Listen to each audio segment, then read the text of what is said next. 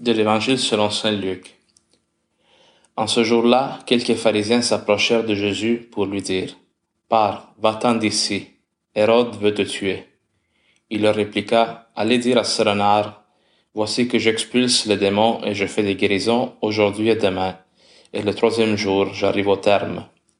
Mais il me faut continuer ma route aujourd'hui, demain et le jour suivant, car il ne convient pas qu'un prophète périsse en dehors de Jérusalem. Jérusalem, Jérusalem, toi qui tues les prophètes et qui lapides ceux qui te sont envoyés. Combien de fois ai-je voulu rassembler tes enfants comme la poule rassemble ses poussins sous ses ailes, et vous n'avez pas voulu. Voici que votre temple est abandonné à vous-même. Je vous le déclare, vous ne me verrez plus jusqu'à ce que vienne le jour où vous direz, béni soit celui qui vient au nom du Seigneur.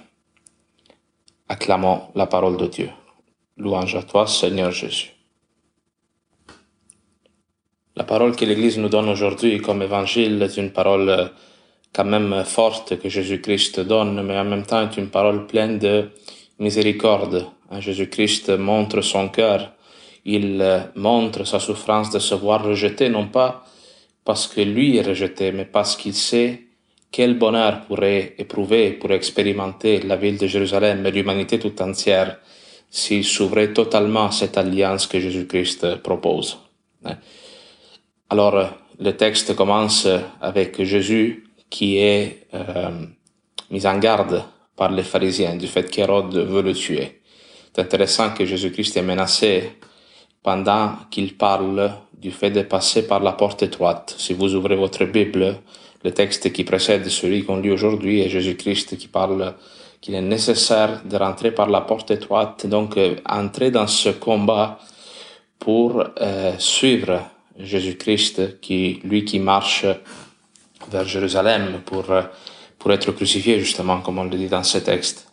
Hein, la porte, la porte étroite, c'est une image du royaume des cieux. Pour tout chrétien, pour tout être vivant, il est nécessaire d'entrer dans un combat spirituel afin d'avoir accès à la vie éternelle, un combat spirituel contre l'homme de la chair qui est en nous, qui refuse Dieu, qui refuse l'alliance, qui euh, qui ne s'inquiète pas du ciel non plus. Il se préoccupe uniquement de ce qui se passe dans ce monde, de nos besoins immédiats. Alors, euh, cette porte étroite, c'est le royaume des cieux. Jésus-Christ lui-même, dans d'autres paraboles, il dit que lui est la porte de l'enclos hein, par lequel les brebis doivent passer pour entrer et sortir. Jésus-Christ est la porte d'accès pour l'humanité vers le Père. Jésus-Christ se fait homme pour être aussi un intermédiaire entre nous et Dieu et pouvoir, euh, grâce à son humanité, accéder à la divinité de, de Dieu le Père. Et nous, nous, on le sait bien, la tradition chrétienne affirme que quelle est la clé pour ouvrir cette porte du royaume des cieux? C'est la croix de Jésus-Christ. La croix de Jésus-Christ est la clé qui, si nous la prenons, hein, nous aide, si nous la prenons sur nous, nous la transportons avec nous, avec patience, avec amour, avec persévérance, avec Jésus-Christ, Hein, il nous assure de pouvoir rentrer à la fin de notre vie euh, à la présence de Dieu. Alors Jésus-Christ parle de tout cela et on lui dit Hérode veut te tuer? Hérode veut continuer. Non, il a déjà commencé avec Jean le Baptiste. Hein, Hérode est l'image de cet homme qui qui tue la parole de Dieu, qui arrête la parole de Dieu, qui ne se limite pas à ne pas l'écouter, veut l'enchaîner. Mais Jésus-Christ, il répond que Allez dire à Serenard, voici que j'expulse les démons, je fais des guérisons aujourd'hui et demain, et le troisième jour j'arrive au terme, mais il me faut continuer ma route. Autrement dit, comme Jésus-Christ le dit aussi à Pilate dans le dialogue avec Jean, hein, ce n'est pas lui qui lui enlève la vie. Il n'y a personne qui a une emprise, un pouvoir, un contrôle sur la vie de Jésus-Christ. Ce n'est ni Hérode, ni Pilate, ni le Sanhédrin, ni personne qui peut arracher la vie à Jésus-Christ parce que Jésus-Christ il donne sa vie, il meurt sur la croix pour faire la volonté du Père, mais lui dit, mon temps n'est pas encore arrivé. Jésus-Christ, il dit cela à plusieurs reprises dans les évangiles. Il dit cela à la Vierge Marie, par exemple, à os de Cana et à tant d'autres moments. Et qu'il y a un temps dans lequel Jésus-Christ doit exercer sa mission sur la terre. il est intéressant cette expression, ces trois jours, parce que nous savons, hein, comme on le dit aussi dans le credo, que Jésus-Christ ressuscite au troisième jour.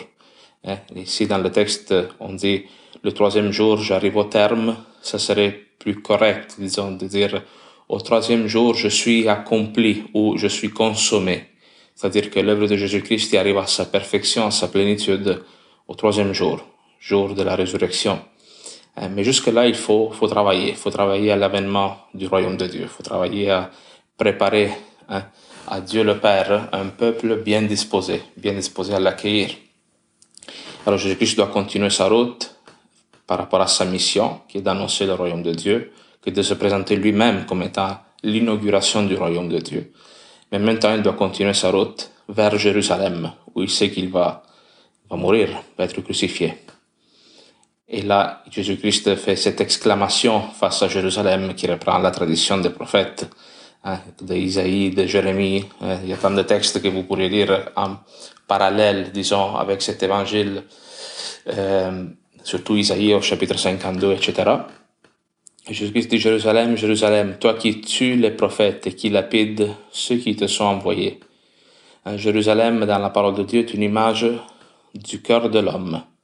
Jérusalem est une ville sainte et en même temps extrêmement pécheresse.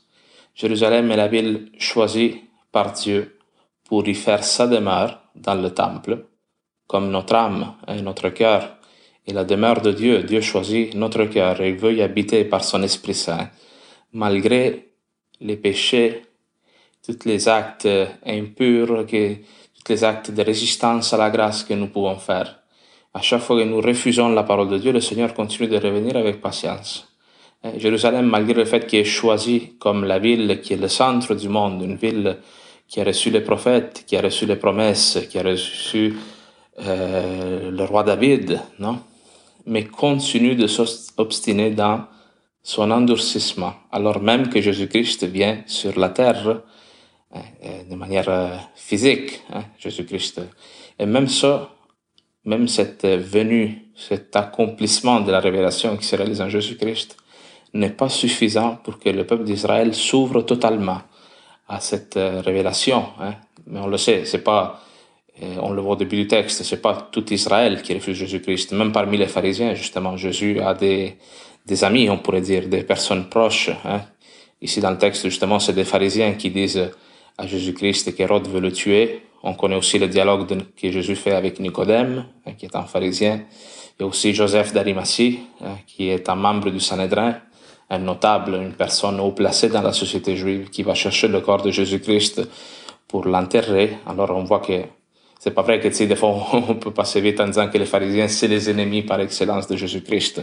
Il n'y a pas de catégorisation, de catégories qu'on peut faire. Chacun est libre hein, d'accepter, euh, d'accepter ou de refuser la parole de Dieu qui se présente en Jésus-Christ. Alors le, le Christ vraiment euh, pleure sur Jérusalem. Comme je disais au début, lui, il voit, il, Jésus-Christ connaît quel potentiel de bonheur, de sainteté serait possible si seulement on ouvrait le cœur totalement, sans mettre d'obstacle à sa parole. Et, mais malheureusement, ce n'est pas comme ça. Et le Christ accepte notre liberté. Par contre, il nous met en garde parce que notre liberté a des conséquences. Si nous refusons Jésus-Christ, qu'est-ce qui se passe? Jésus-Christ va nous foudroyer, il va nous punir. Non, il va te laisser simplement à ta libre volonté. Et ça, ça peut sembler quelque chose de, de se dire, ah ok, bon, si le Christ me laisse libre, tant mieux. Mais lorsque tu sais quelle est ta mission en tant qu'être humain, quel est le but de notre vie? Le but de notre vie, c'est d'incarner le Christ pour le monde, c'est de nous diviniser. Et si tu es conscient de cela, tu trembles de te faire dire que le Seigneur te laisse à ta volonté. C'est intéressant dans ce texte qu'il dit que votre temple est abandonné à vous-même. On pourrait dire, mais s'il y a quelqu'un, s'il y a nous-mêmes, le temple n'est pas abandonné. Mais le temple est abandonné parce que le temple est la demeure de Dieu. Et ça, ça renvoie aussi au prophète Ézéchiel. Je ne sais pas si vous vous rappelez, si vous l'avez lu, le, prophète Ézéchiel. À un moment donné, une, une image qui est terrible où Ézéchiel, il voit la Shekinah de Dieu, la présence de Dieu partir du temple et aller à l'Orient, aller là où sont les exilés. Hein. Et alors ce temple qui est abandonné nous-mêmes, ça veut dire que notre vie est laissée entre nos mains, sans quelqu'un pour nous guider, nous protéger, nous inspirer. Et l'homme abandonné lui-même se perd parce qu'un homme abandonné lui-même n'est plus capable de voir le sens de son existence, le sens de sa vie. Ah, ça, Jésus-Christ le dit de nous-mêmes face à nos résistances, parce qu'il y a des temps où le Seigneur, par amour pour nous, nous laisse errer un peu, hein, comme le troupeau, le fameux troupeau d'Israël qui, qui se disperse sur les collines. La brebis perdue est une brebis qui n'a plus un contact avec le pasteur. Hein, le pasteur la laisse aller à un moment donné. Alors, euh, nous, on ne doit pas se scandaliser de cela, mais des fois, il peut arriver des temps de sécheresse dans notre cœur, mais dans lesquels on doit se demander, est-ce que je suis ouvert à la parole de Dieu, à ce que Dieu semble indiquer comme étant sa volonté, ou je résiste. Parce que peut-être que c'est ça, le Seigneur, des fois, il nous laisse à notre propre volonté. Le Seigneur dit cela pour nous, mais il dit cela aussi pour la ville de Jérusalem.